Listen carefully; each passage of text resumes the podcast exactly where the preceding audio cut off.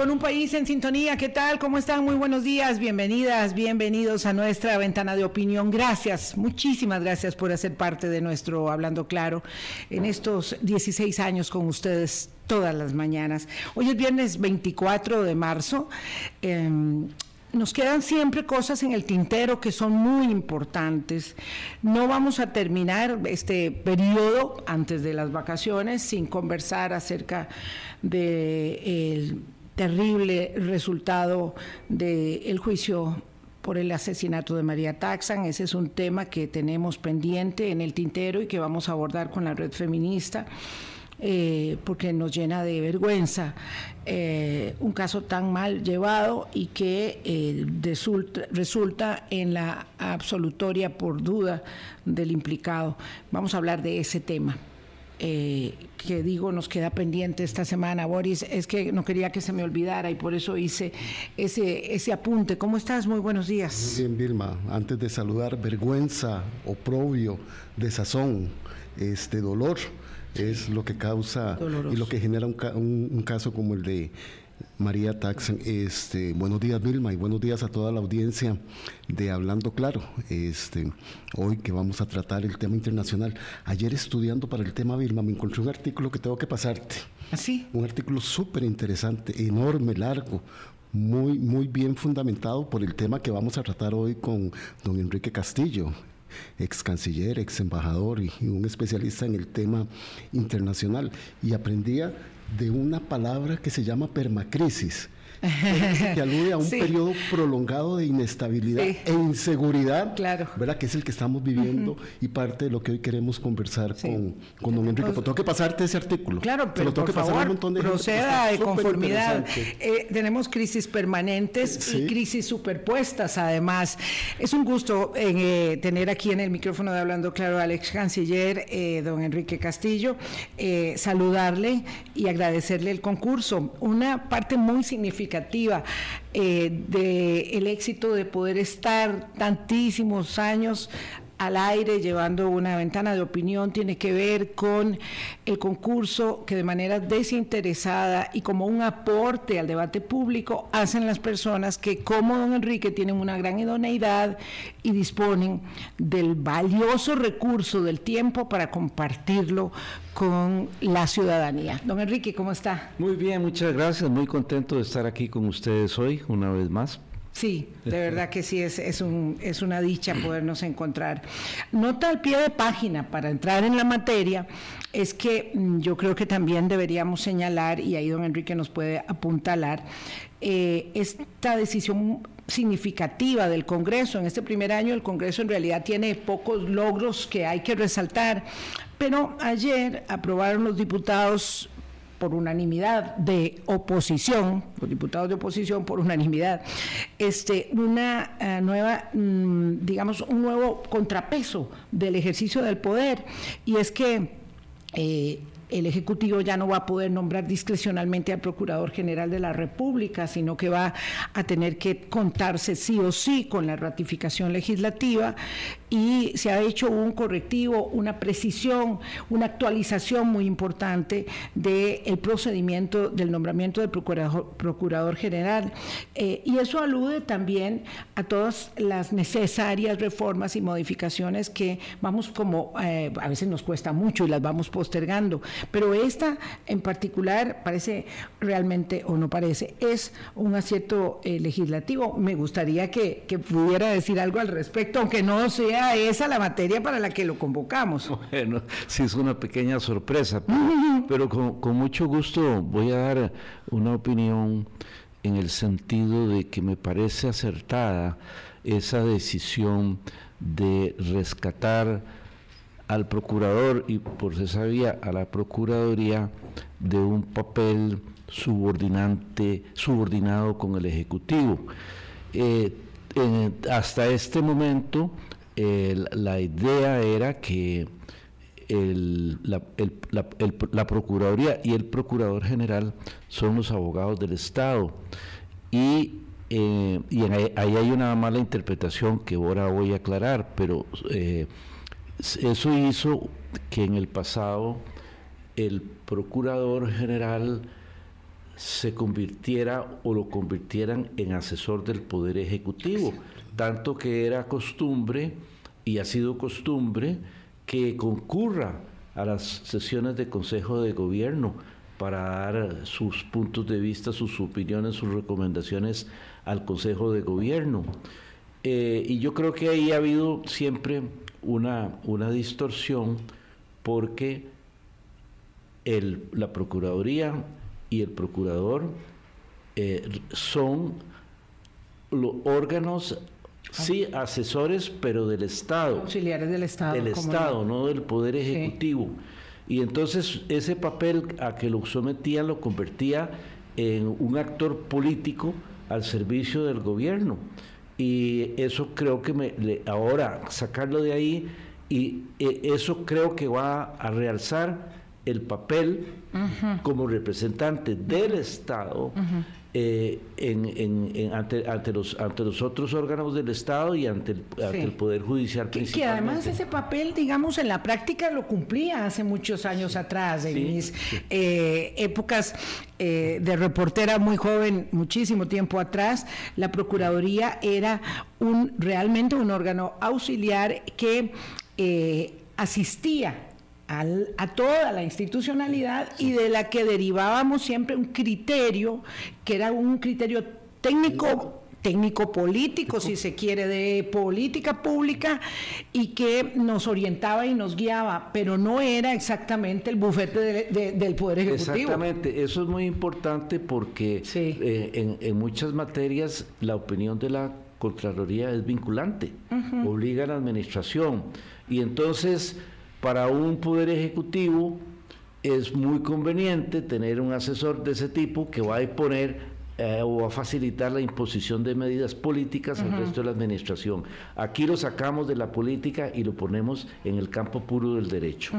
A mí me parece que es realmente sí un acierto, es tal vez uno de los logros más significativos del primer año eh, de gestión de la, de la Asamblea Legislativa, los diputados ya de oposición, digamos, tomando control de agenda en asuntos muy, muy relevantes. Ahí va el camino, vamos a ver qué, qué se deriva de las leyes fundamentales de seguridad, de seguridad mm, pública, eh, que están también en el proceso, digamos, de eh, el acuerdo político que se ha venido gestando con otros poderes de la República para ayudar en ese y, y, otros temas sustantivos. Pero bueno, este es un buen momento y un apunte muy certero, por supuesto, de don Enrique Castillo, al que no se le puede sorprender jamás. Don Enrique puede conversar de todos estos temas de política pública y más, pero hoy vamos a hablar de política internacional. Así es. La guerra de Ucrania, viendo el mundo como una mesa de billar, don Enrique, vino a mover una serie de bolas que estaban allí también. Eh, no nos sorprende la guerra, pero sí esta nueva confrontación geoestratégica que está de telón, de frente a esta situación. Sí, así es. Es una situación por definición conflictiva que ha obligado a reacomodos en la geopolítica a países que se mantenían al margen de la actividad internacional en ciertas áreas, algunos países que incluso se declaraban como neutrales, eh, han ido tomando partidos, se han visto obligados por las circunstancias a tomar partidos y entonces sí esto ha, ha logrado o ha provocado un reacomodo de las fichas sobre el tablero. Hay un asunto en particular que nosotros queríamos situar de la, eh, de la coyuntura, porque verdad, esto va originando, como bien plantean Boris y don Enrique, en el cambio del tablero eh, de, la, de la estrategia eh, geopolítica, una gran cantidad de elementos, pero queríamos puntualizar en esto que es ahora una irrupción clarísima de la diplomacia de Oriente en Occidente, ¿verdad? Con la visita de Xi Jinping a Moscú eh, e inmediatamente la visita de Japón, del primer ministro japonés a Ucrania. Esto ha sido muy, muy eh, llamativo creo que más lo segundo que lo primero, porque la diplomacia japonesa es extremo, eh, prudente, delicada, ¿verdad? Y siendo una de las potencias militares del mundo, que exactamente cuando Xi Jinping llega a Moscú a saludar a, a Vladimir Putin esté bajándose del avión el primer ministro japonés para conversar con eh, el presidente Zelensky y eh, conversar y más, este, eso, esto es muy significativo. Esto ¿Qué implica, qué implicación puntual tiene en lo que ha venido pasando durante estos 13 meses de guerra? Porque hoy hace 13 meses empezó la guerra. Sí, es, efectivamente. Ese gesto de Japón fue deliberado y calculado como réplica, porque ese es el mensaje, una réplica de la, de la visita del presidente chino a Rusia, como para dar a, para dar a entender, no crean que el Asia está alrededor de Putin, el Asia está dividida y aquí estamos nosotros en Ucrania.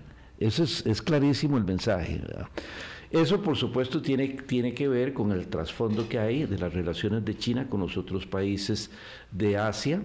Eh, en el mar de China hay riberas del, mar que, en donde residen conflictos limítrofes, por lo menos, o, de, o del mar, eh, con varios países. Son como cinco o seis países con los que China tiene diferendos. Y por supuesto, eh, en ese plano eh, para Japón China es una amenaza. Entonces hay, hay un retiro, digamos, de los otros países, sobre todo en, en, el, en, el, en Asia Pacífico, de, de, los países asiáticos hacia atrás diciendo, un momentito, nosotros no estamos participando aquí de ningún otro movimiento que no tenga que ver con nuestros intereses nacionales. Y entonces es un mensaje muy, muy claro. Además, eh, eh, el gesto tiene que ver también con perfiles distintos de sistemas políticos. Japón es un sistema puramente democrático, respetuoso de los derechos humanos, muy, muy cuidadoso. Y entonces eh, es hacia afuera un rechazo de lo que de los de lo que no concuerda con los que son los principios de Japón. Entonces es, es un, muy interesante el gesto eh, y, marca en la cancha eh, una posición que no había sido, eh, digamos, relevante o, manifiesta hasta ahora, hasta ahora Japón. Hasta ahora sí, por eso, por eso es que este, esta salida de, de, Oriente en la política occidental resulta ser tan determinante. Es el único país del grupo del G7 el único mandatario que no había estado en contacto con Zelensky y además lo invita a la cumbre de G7 en Hiroshima. Eh, bueno, ya él, por supuesto, participará virtualmente, pero estará como un orador importantísimo en la reunión del G7. Es que realmente me pregunto, don Enrique, si era más significativo para Putin en este momento de extrema vulnerabilidad en el conflicto recibir a Xi Jinping o eh, mm, para eh, Zelensky recibir al primer ministro de Japón, siendo que Zelensky ha tenido el respaldo en la presencia en el propio territorio ucraniano y por supuesto el desplazándose a Europa y Estados Unidos eh, de todo Occidente. Sí, también la visita del presidente chino a Rusia hay que leerla entre renglones, porque, y lo han dicho expresamente, aquí no se trata de que China esté tomando partido por Rusia, el papel al que China aspira es ser un mediador internacional y global.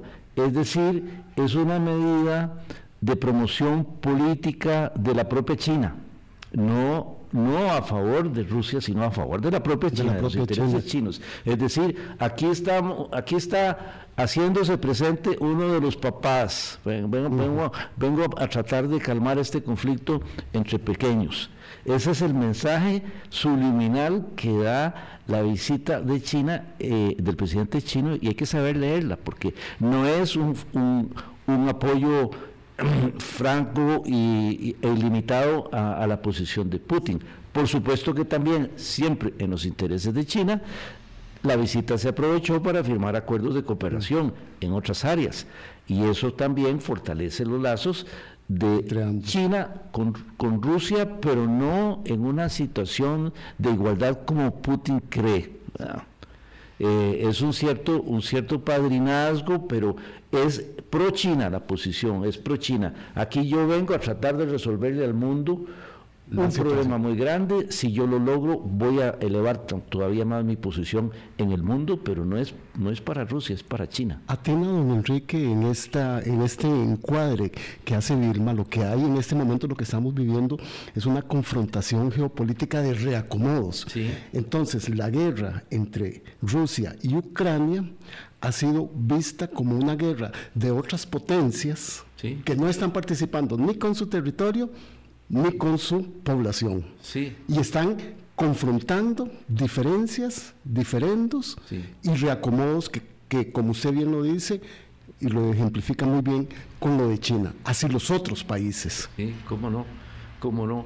Y ahí sí, en el trasfondo de la, de la guerra de Ucrania está eh, la tensión entre los Estados Unidos y China, y ha sido obvio que Estados Unidos está jugando la pelea de Ucrania también, igual que China a su manera, cada uno en función de sus intereses. Eh, yo aquí ya lo hablamos una vez y lo voy a reiterar, el papel que juega el complejo industrial militar de los Estados Unidos asusando esta guerra, porque esta guerra es su negocio, es su fuente de ingresos, está causando grandes distorsiones que impiden visualizar un, un arreglo pacífico del conflicto porque un arreglo pacífico del conflicto a los productores de armas no les conviene. Qué duro. Eso es claro. Eso es, así, puro y duro. Eh, son las 8.18. Vamos a hacer un pequeño corte y volvemos con el canciller Enrique Castillo. Hablamos de política internacional y algunos asuntos, si pudiésemos más, de política local. Pero hoy estamos situados en el tema eh, geoestratégico de la guerra. En sintonía 8.20 de la mañana. Don Enrique Castillo, ex canciller de la República, ex embajador, nos acompaña hoy para entender este tablero de reacomodo geopolítico en donde en este escenario de la guerra de Ucrania y de Rusia hay otros intereses, hay otras potencias involucradas. ¿Qué otros intereses están aquí colisionando en esta guerra, don Enrique, que nos hace perder de foco otra problemática mundial como es los impactos del cambio climático, la seguridad global, el desgaste de los sistemas internacionales de seguridad?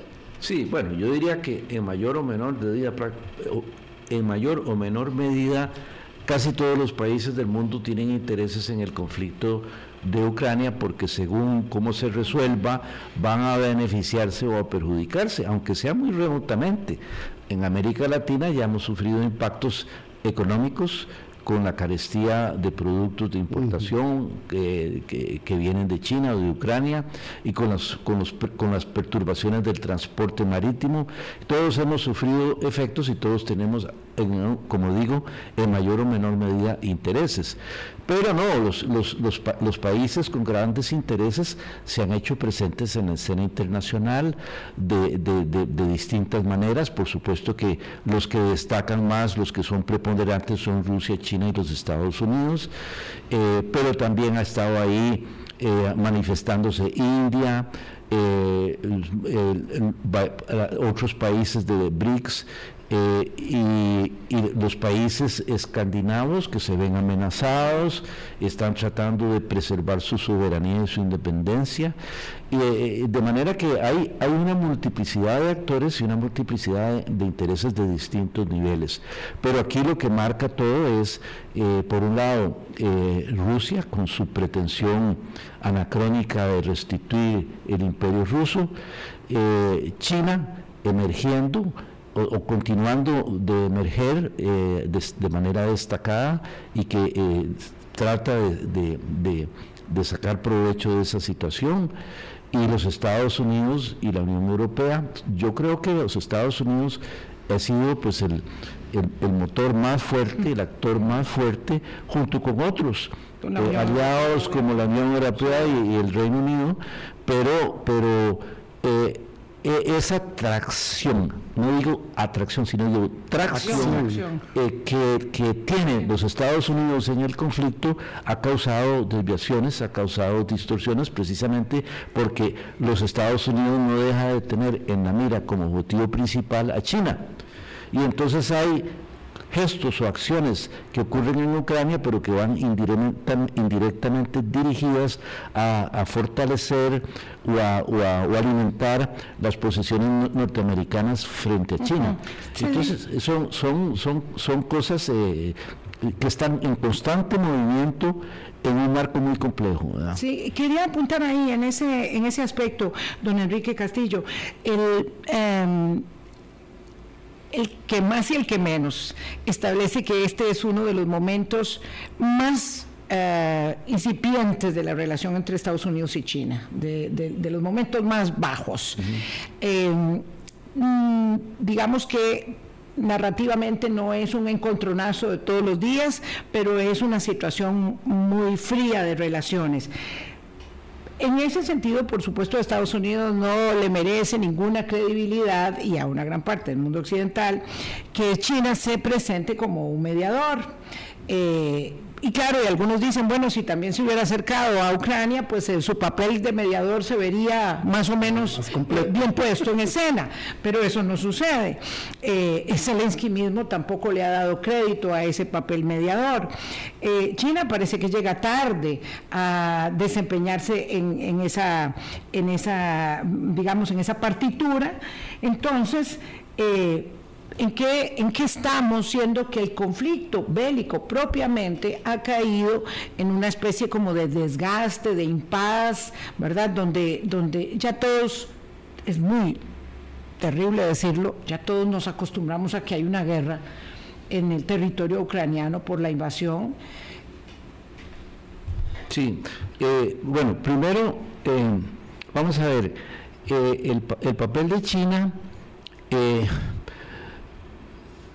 se dijo apenas, apenas eh, todavía estando en, en, China, eh, eh, perdón, en, en, Rusia, el presidente chino, se dijo en la prensa internacional que el paso siguiente era una llamada de Xi, Jinping a Zelensky, que le esperaban en 24 horas, una cosa así.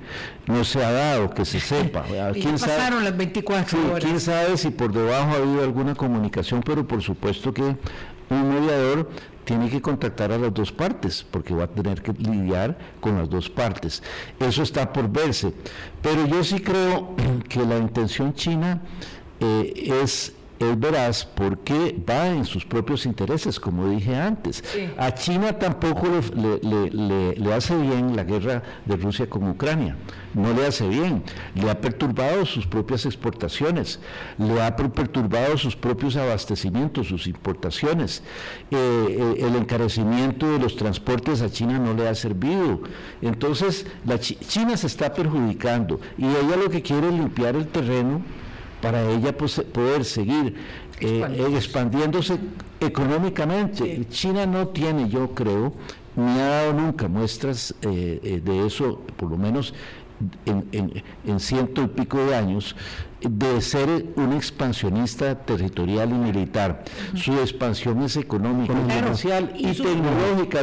y, por ahí pasa la ruta de la seda, ¿verdad? Que, es, eh, que, no es, que no es la vieja ruta de, de los textiles, sino de la tecnología. China, está, diciendo, está como haciendo gestos como diciendo, no me tiren piedras en el camino de la ruta. Sí, exactamente. Quítenme, quítenme estorbo, no me pongan estorbo, déjenme, esto limpio para que yo me pueda expandir económicamente a, gusto. De allí, don Enrique, que entonces deberíamos entender que estamos hablando de una guerra que pareciera que no está pasando nada, pero que sí está entrabada. Sí, está entrabada. A las otras potencias que están deteniendo o conteniendo esta expansión china, les sirve que sigamos en un estado como el que está ahora. Depende, algunos sí, otros no. Los que, los que están vendiendo armas.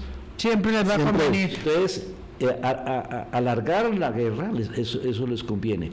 Pero, por ejemplo, en Europa hay algunos de esos, pero la mayoría de los países europeos están siendo muy perjudicados por la guerra, el carecimiento de la energía. En países como Alemania, por ejemplo, es algo que a la población la está golpeando muy directamente. Eh, los, temas de inflación que se, que se vienen de ahí también. Entonces, eh, yo creo que hay una gran mayoría de países que quisieran que esto termine y que pase, que se, que se vuelva la paz y que el mundo vuelva a normalizarse. Claro, ya no será el mismo de, que había hace antes de un año, eh, porque ha habido esos reacomodos de los que hablamos, pero el, mundo necesita paz para poder seguir desenvolviéndose, para, para afrontar, por ejemplo, con tranquilidad y con recursos el cambio climático, que es la otra gran amenaza que tenemos. Don Enrique, pero siguiendo la explicación que usted nos está aportando, entonces esa multiplicidad de intereses que están ahí en el marco de esta confrontación global, ¿Cuánto se van a dilucidar para llegar a este camino que usted nos está diciendo. Y hablando del interés de los principales en disputa de, Ucrania y de Rusia. Es que, justamente todos esos otros países que son actores, que son perjudicados, algunos que se benefician, forman parte de corrientes, pero ellos aisladamente no tienen el peso suficiente para imponer una solución. Y esto queda eh, para, para, los actores principales, Rusia, Ucrania, la OTAN y los Estados Unidos, básicamente, ellos, esos son los que tienen que resolver la situación. Por supuesto, en, cualquier decisión que tomen, no deberíamos volver, el mundo no debería volver a, a, situaciones similares a los finales de la Primera y la Segunda Guerra Mundiales, donde las potencias este, eh, no tomaron decisiones en beneficio de los países afectados directamente por la guerra. En este caso habría que tomar la opinión de los ucranianos y de los rusos. Eh, esos dos países tienen que, decir, eh, en representación de sus poblaciones, decir eh, un, sí una respuesta positiva a, la resolución y, firmar, ratificar cualquier acuerdo al que se llegue. Bueno, hasta ahora, en estos eh, 13 meses de guerra, se ha dicho que no están dadas las condiciones para terminar el conflicto.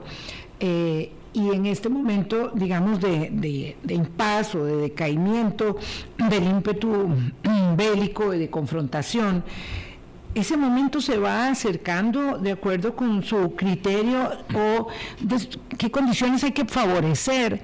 ¿verdad? El presidente de Francia, que por cierto la está pasando muy mal, pero antes de que empezara a pasarla tan mal como ahora, nunca, le, nunca ha estado muy bien, pero ahora está peor, eh, decía que eh, no vamos a permitir que, Ucrania pierda, pero no debemos eh, procurar eh, poner debajo de la bota a, Moscú, eh, digamos, de manera muy misericordia. Hay que buscarle una salida al tema.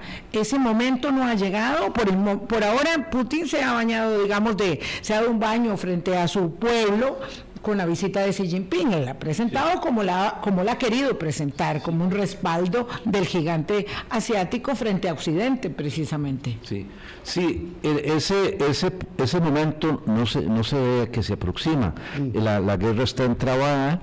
Eh, desde el punto de vista militar y la guerra se ha convertido a pesar del uso de armas modernas, en una guerra tradicional, es una guerra de, ocupación de territorios.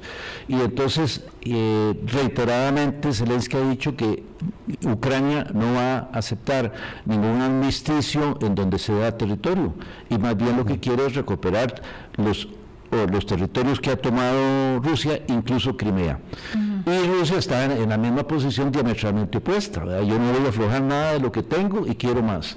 Entonces, eso ha impedido eh, que, se pueda vislumbrar un acuerdo porque si las posiciones son fijas sobre territorios, eh, eh, los dos, los dos se muestran inconmovibles.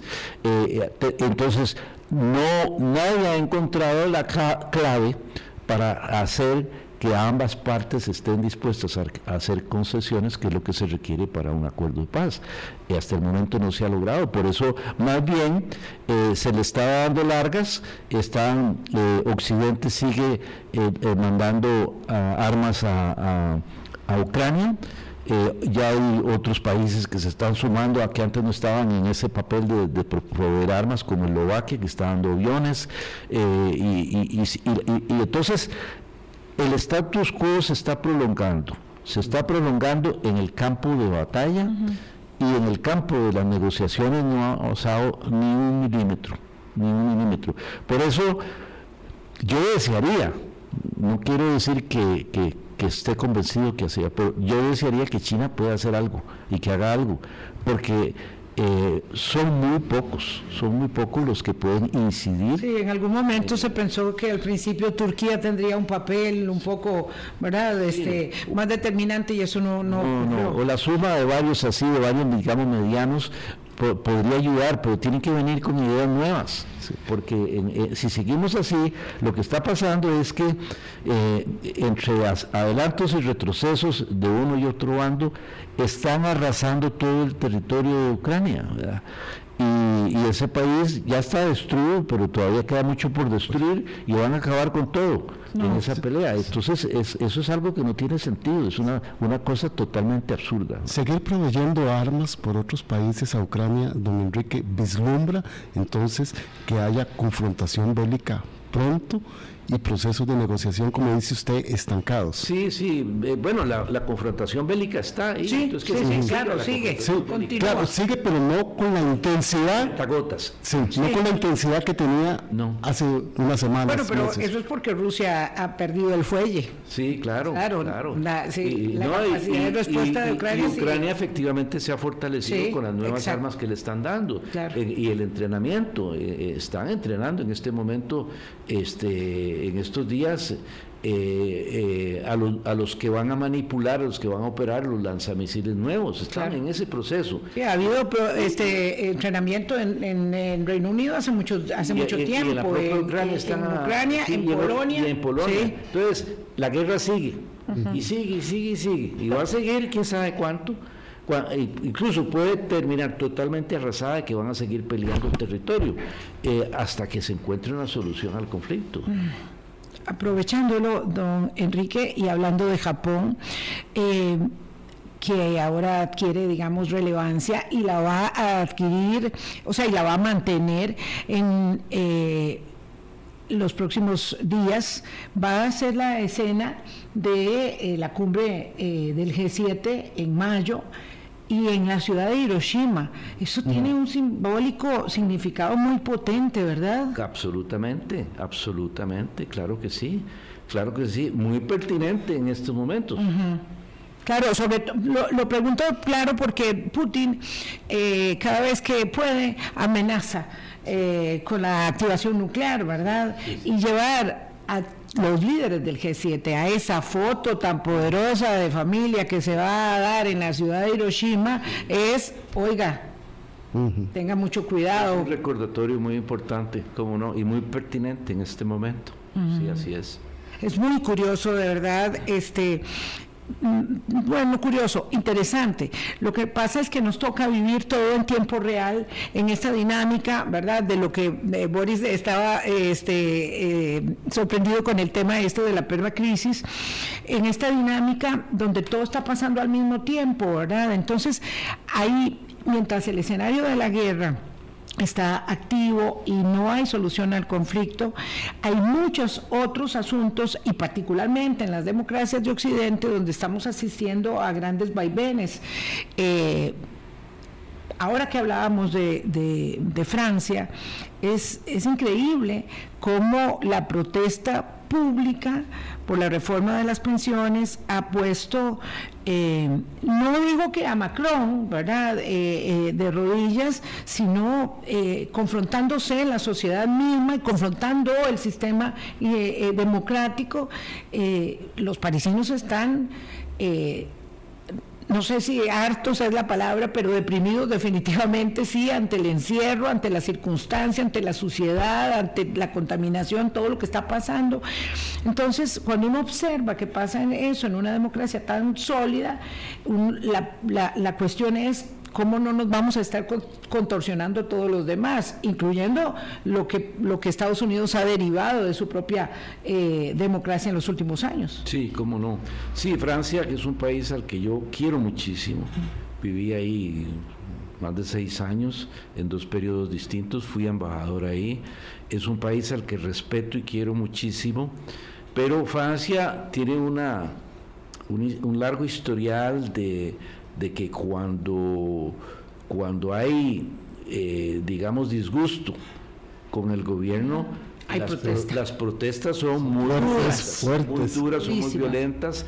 Hace poco tuvimos la de los chalecos, amarillos, eh, y el gobierno se mantuvo firme, firme y al final se disolvió, ese movimiento perdió fuerza.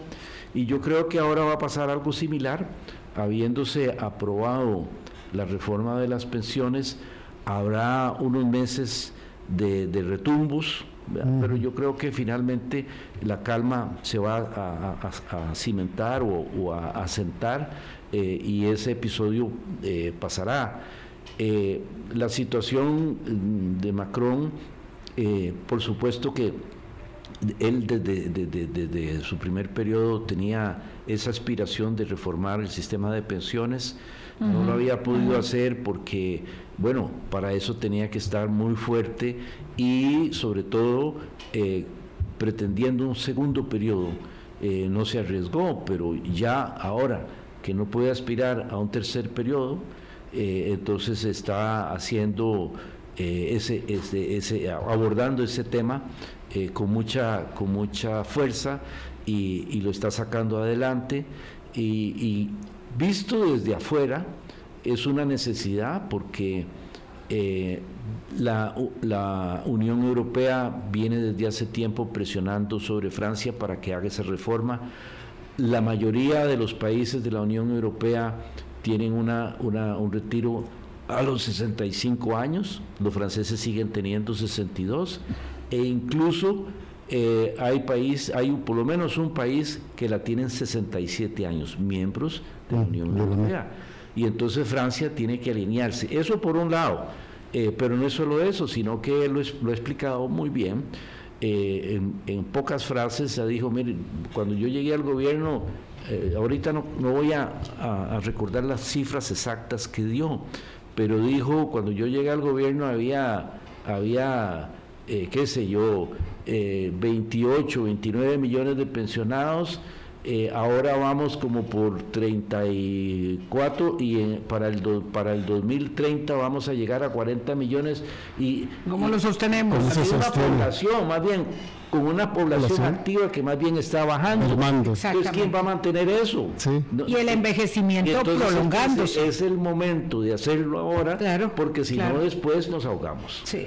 tiene, tiene razón. Se lo cobraría la historia por siempre, eh, doblegarse ante una eh, cuestión tan, tan neurálgica en beneficio de su propio pueblo. Claro, qué duro, qué duro, sí. Es muy duro, sí. Es muy duro. Esto que explica usted lo que está pasando en Francia, don Enrique, es lo que explicaría cuando usted nos dice que no hay ningún país con una voz potente para llegar a una resolución del conflicto global, ya que tiene que resolver los conflictos y los problemas estructurales internos. Claro, claro. Y Francia ha tenido que desatender lo de Ucrania ahora y quién sabe cuántos otros temas más. Este, por esta, por esta crisis de las pensiones, pero es un trago amargo, por el, un paso difícil por el que tienen que pasar. En la superposición de crisis esperemos que no haya crisis bancaria, porque eh, ya no solamente el, el, episodio en Estados Unidos se contuvo, pero está el del Credit Suisse. Ahora aquí estoy viendo un banco en Alemania también que viene eh, cayendo. Sí, sí, o sea, esperemos que no sea una más. Vea, pero si hay posibilidades de que pase. yo, yo tengo años de estar leyendo eh, alertas de economistas no tradicionales eh, sobre, sobre los Estados Unidos y su sistema bancario porque ellos de la crisis del 2008 no sacaron ninguna lección, no corrigieron nada, han seguido haciendo las mismas cosas. Hubo unos cuantos correctivos en la, en la, en la administración Obama y luego Trump se los trajo para abajo, ¿verdad? También, porque ahí el tema de la desregulación y de que viva la pepa es algo terrible, ¿verdad? Y, y por eso les pasan estas cosas. Entonces hace tiempo los, algunos economistas vienen alertando sobre una nueva burbuja que no sea 8.42. Vamos a crisis, tomamos cafecito para... Tomamos un trago, hay cumbre, cumbre iberoamericana hoy y mañana también, ya venimos. Sintonía 8.43, de verdad que sí, uno no tiene como tiempo de respirar, de decir, ¿verdad? Aquí la, la nota eh, eh, es, de, de, hace pocos minutos, dice, las dudas sobre el Deutsche Bank arrastran a la banca europea a un viernes negro en la bolsa las acciones de la mayor entidad alemana caen más de un 10%, lo que devuelve a un primer plano la inquietud por la salud del sistema financiero global. Imagínese usted, don Enrique, si éramos tantos. Eh, es un anuncio negro, de verdad. Es un anuncio negro de un viernes negro en la bolsa. Sí, es terrible, ¿verdad? Bueno, yo estaba pensando... Eh, que tenemos que volver sobre el tema de finanzas internacionales eh, y aquí tengo una muy buena precisión actualización. Lo que dijo Macron fue que cuando él empezó a trabajar habían 10 millones de pensionados ah. y que ahora actualmente hay 17 y que para él 2030 habrán 20 millones de pensionados. Las, las cifras no eran correctas, y pero las proporciones. pero las proporciones se mantienen. Sí, aquí tenemos un, reportero en tiempo real desde Francia y podría haber seguido pateando efectivamente la bola, como decía usted muy bien, don Enrique, pero es que este este, esto no, no, es sostenible y qué difícil convencer a las personas de que esto es en su propio bienestar, para su propio bienestar. Dos años nada más es este, la reforma. Yo El otro día nosotros señalábamos, don Enrique, aquí en Costa Rica, eh, hicimos una reforma que bien planteaba Álvaro Ramos, que no es, eh, eh, digamos, no era la reforma perfecta, pero fue un paso muy importante bajo la administración de don Román Macaya, donde este y, don Carlos Alvarado, donde se avanzó justamente en la dirección correcta y, no hubo esta convulsión social, por suerte hubo mayor entendimiento, o había resentimiento, pataleo, pero, pero lo pudimos hacer. Don Enrique, hay cumbre iberoamericana hoy y mañana en República Dominicana. Esto de las cumbres primero lo perdimos por la, por la pandemia, pero además también por la, digamos, eh, mm, por, la forma en que se ha ido mm, diluyendo, ¿verdad? Este, eh, el multilateralismo y su poder y su capacidad de influencia, eh, tanto en los órganos establecidos formalmente de Naciones Unidas, de la OEA, ni que decir, como en las reuniones tipo cumbre. Esta cumbre que, que nos dice, este encuentro de líderes eh, eh, de Iberoamérica? Mire, sin duda, en mi opinión, en mi modesta opinión, de las cumbres iberoamericanas no se puede esperar grandes cosas en el nivel político. La América Latina eh, está, bueno, en este caso la Hispanoamérica está muy dividida políticamente, está muy debilitada económicamente. Eh, y justamente eh, los, los organismos subregionales o regionales en América Latina están de capa caída, algunos han terminado por cerrarse, otros ahí van caminando muy mal, con solo pensar en el SICA ya uno entiende eso, el SICA está totalmente paralizado. y, y, ese es el panorama en toda Hispanoamérica. Entonces, en el plano político no hay que tener grandes expectativas, sin embargo, en el plano, en otros niveles, como técnico, eh, eh, se, hacen, se hacen avances porque la, la Secretaría Iberoamericana promueve proyectos eh, interesantes en educación, en cultura, en arte. Para lo cual no se requiere la foto de familia eh, de los líderes iberoamericanos. Sí, pero, pero sí, se, sí, avanzan, sí avanzan en ese nivel, eh, que no es espectacular y más bien difunden mal, nadie sabe realmente lo que se hace, pero sí hacen cosas importantes e interesantes. Hay países que contribuyen al financiamiento de la, de la, de la, de la Secretaría, principalmente España, pero hay otros grandes donantes como tradicionales como México, como eh, Brasil. entonces eh, es algo que, avanza. Eh, pero en ese nivel, en, el nivel político, no hay que hacerse grandes expectativas.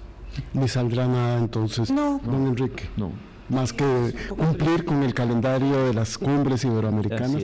Pero sí, como dice don Enrique, la CEGIP tiene muchos proyectos. Sí, Quizás no se conocen tanto, pero sí los permanecen. Sí, sí claro, este, el presidente Boric eh, hablaba acerca de la importancia de avanzar en el tema, bueno, citó cambio climático, por supuesto, pero citó especialmente un asunto que sobre el cual hemos mostrado una enorme incapacidad, y no digo que, aquí en América, sino también en, el mundo, en Europa, en Estados Unidos, que es, es el avanzar en las políticas de movilización de flujos migratorios de una manera más este, más, más, humana. Sí, es que iba a decir ordenada y no, es más humana, más humana, más ética, ¿verdad? Este, eh, el mundo, eh, digamos, imbuido en la guerra y cada quien en sus propios problemas, como decía Boris, este tema tan, tan dramático de la migración pasa a ser parte del escenario eh, mm, por el que transitamos